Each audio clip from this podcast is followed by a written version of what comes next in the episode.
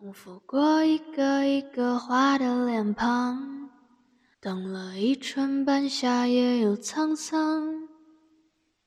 日子过了五月，就是一年将半。小睡午后，又见傍晚斜阳。时光匆促，也是一件衣裳，总会穿在每个人的身上。芬芳总会遇见尘埃飘荡，尘埃抹不也是过往芳香。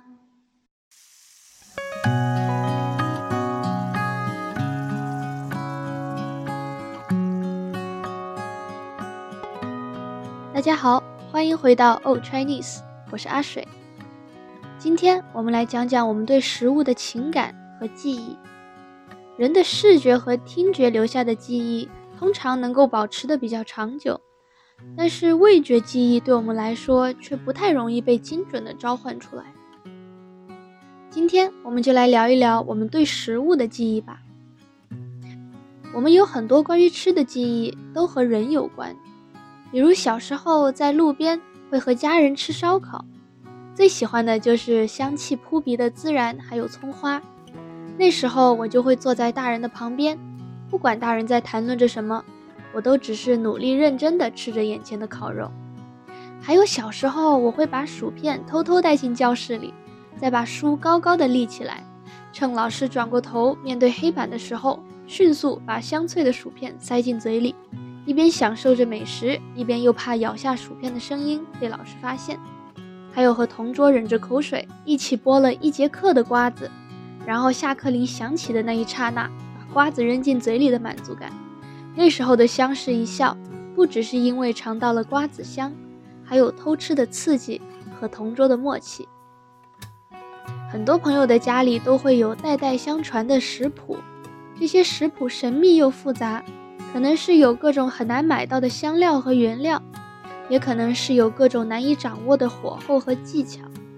老人们传授时总是用模糊的语言，比如少许盐、焖煮片刻这样模糊的描述。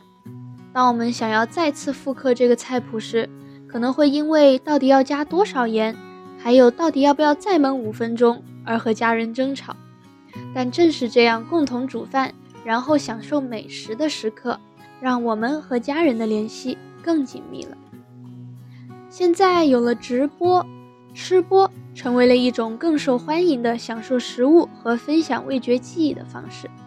不过，我并不是很赞同吃播这种形式。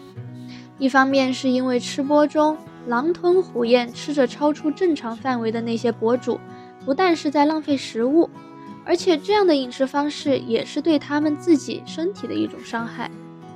当然，我同时也觉得，与其隔着屏幕看着别人享受美食，总归不如自己和三两好友坐在一起享受美食、谈天说地来的妙。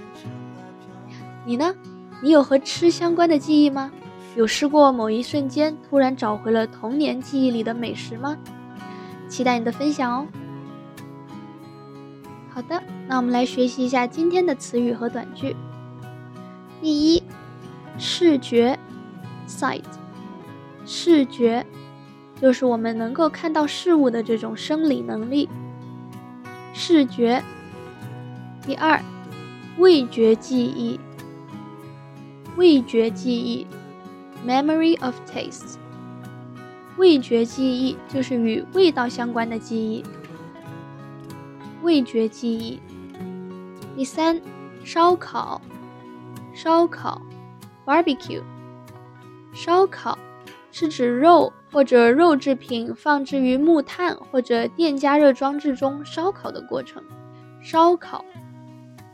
第四，听觉，听觉，hearing，和视觉这个概念相似，听觉就是我们能够听到声音的这种生理能力。第五，相视一笑。相视一笑，smile into each other's eyes, describes when two individuals have a shared understanding of something and smile when their eyes meet. 相视一笑，双方互相看着， 并且发出会心的微笑，相视一笑。第六，瓜子，瓜子，melon seeds，sunflower seeds，瓜子。第七，孜然， 孜然，cumin，孜然，一种天然的调味品，孜然。第八，葱花。葱花，chopped green onion，葱花。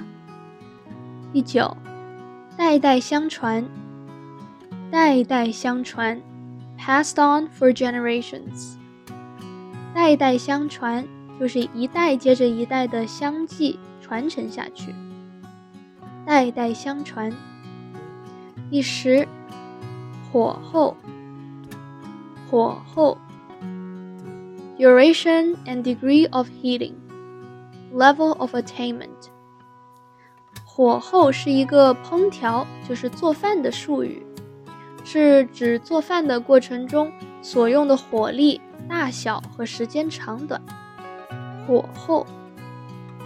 十一，吃播，吃播，eating show。It's a trend that began in Korea.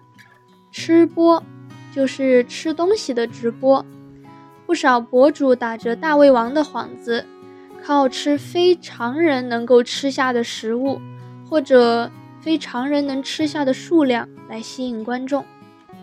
吃播，最后是谈天说地，谈天说地，talk of everything，意思是指随便谈论、漫无边际的聊天。谈天说地，好的，那我们今天就讲到这啦，拜拜。